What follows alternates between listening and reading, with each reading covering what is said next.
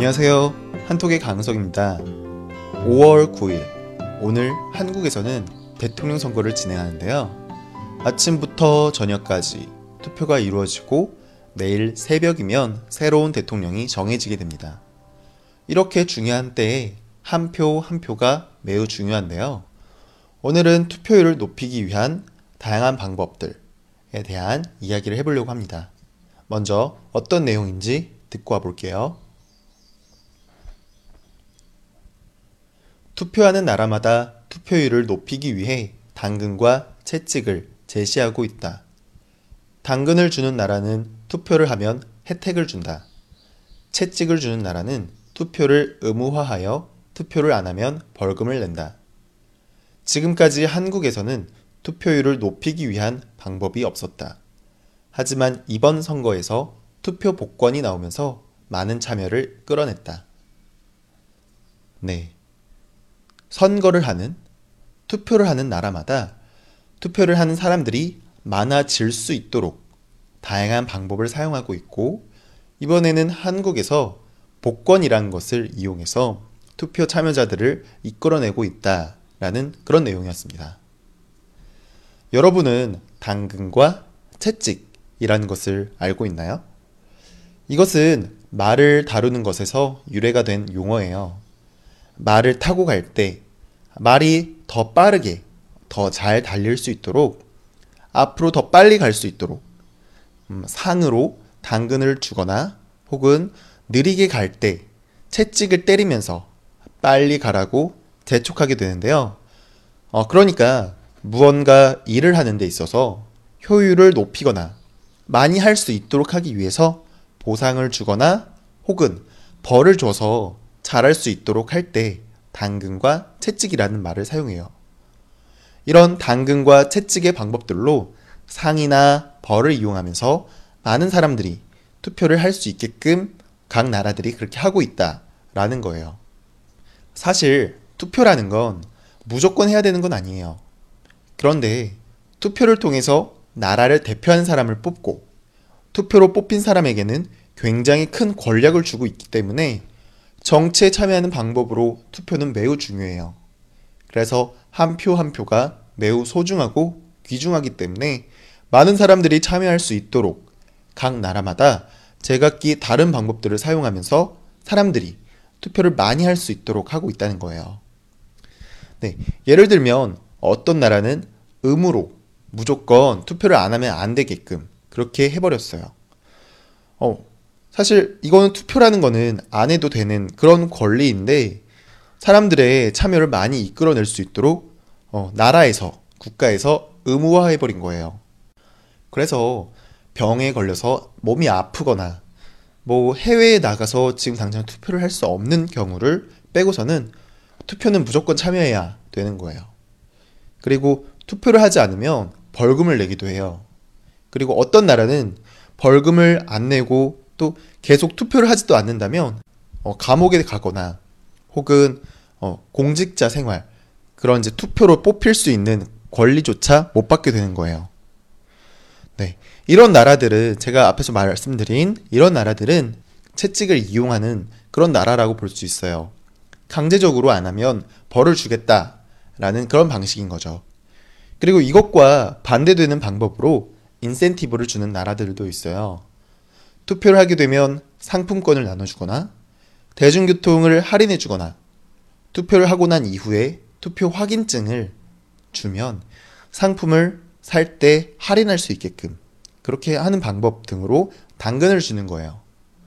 그리고 어 이런 당근을 주는 것의 일종으로 사전 투표 며칠 전에 알려드렸죠. 사전 투표를 하는 것도 당근의 일종이라고 볼 수가 있어요. 사전 투표라는 것은 투표자가 당일날 정해진 장소에 가서 투표하는 것이 힘들고 불편한 사람들을 위해서 미리 투표할 수 있게 한 거니까 이것도 일종의 당근인 거죠. 이런 측면에서 보았을 때 한국에서도 투표율을 높이기 위해서 일종의 당근을 주고 있었던 거예요. 그런데 사실 이거 말고는 딱히 투표를 높이기 위해서 다른 조치를 취하지 않았어요.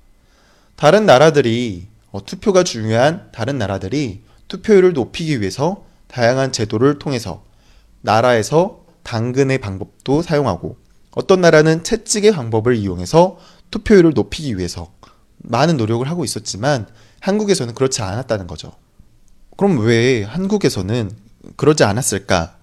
이게 왜 그런 거냐면 일단 한국에서는 투표를 하는 것을 하나의 권리라고 생각하고 있어요. 그래서 그 권리를 사용하든 사용하지 않든 각자의 의견이 있는 것일 뿐이지 어, 투표를 안 해도 투표를 참여하는 그런 방법이라고 받아들인다는 거예요. 그리고 이것뿐만 아니라 사실 한국에서는 투표하는 사람들이 어, 모든 20대 이상의 모든 국민이면 다 투표를 해야 되는데 20대, 30대의 젊은 사람들은 투표를 많이 하지 않아요. 그리고 많은, 나이가 많은 사람들은 투표를 많이 해요. 그래서 지금까지 보통 이런 나이가 많은 사람들을 대표하는 사람들이 더 많고 더 투표하는 사람들도 많으니까 나이가 많은 사람들을 대표하는 사람들이 많이 뽑히고 있고 그렇게 이제 정치를 하다 보니까 이분들 입장에서는 투표를 하는 사람들이 많이 늘어나지 않는 것이 그렇게 좋지 않다라고 생각하는 거예요. 음, 그러다 보니까 투표를 많이 하라고 말만 하지 실제로는 투표를 높이기 위한 뭐 별다른 제도나 방법들을 많이 제시하지 않았다는 거예요. 뭐 사실 투표에 관해서 이야기를 해드리려면 정말 끝도 없을 것 같아요. 예를 들면 왜 어 그러면 왜 한국 젊은이들은 투표를 많이 하지 않, 않죠? 혹은 그거에 비해서 왜 나이가 많은 분들은 투표를 많이 하죠? 혹은 뭐 박근혜가 어 지금 이제 탄핵이 돼서 감옥에 들어가 있는 전 대통령이죠.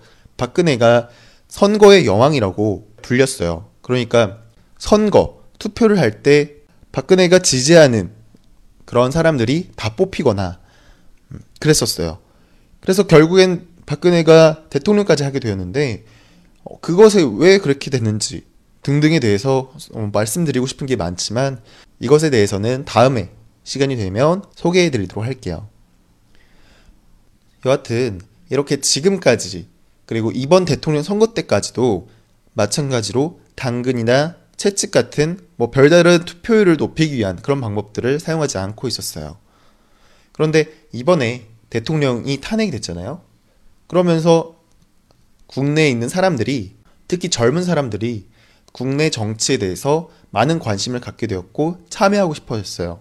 그래서 그들을 중심으로 젊은 사람들을 중심으로 투표를 많이 참여할 수 있도록 어떻게 할 수가 있을까라는 이제 방법들을 생각하게 되었고요. 이제 그 중에 하나가 투표 복권이라는 것이 나온 게 나오게 된 거예요. 네, 이거는 뭐냐면 투표를 하고 나면 투표소 앞에서 사람들이 이제 사진을 찍어요. 투표장 예, 나 투표장에 갔어요 하면서 인증 사진이라고 하죠. 음, 거기서 이제 사진을 찍고 그런 이제 그런 것들을 이제 공유를 하게 되면 공유를 한 곳에서 추첨을 통해 가지고 최대 500만 원을 주겠다라는 거예요. 어, 이번 사전 투표 때 그러니까 오늘 진행하는 지금 진행 중인 대선 투표가 아니라 이전에 며칠 전에 했던 사전 투표 때 23만 명이 넘는 사람들이 엄청나게 많은 사람들이 인증 사진을 공유해서 복권에 추첨 신청을 했고요. 그리고 오늘 있을 대선 투표 때에도 많은 사람들이 지금 참여할 것으로 예상되고 있다 라는 그런 내용의 글이었습니다. 네. 일단 어느 정도 내용을 이해하셨으면 다시 한번 반복하면서 듣고 와보도록 하겠습니다.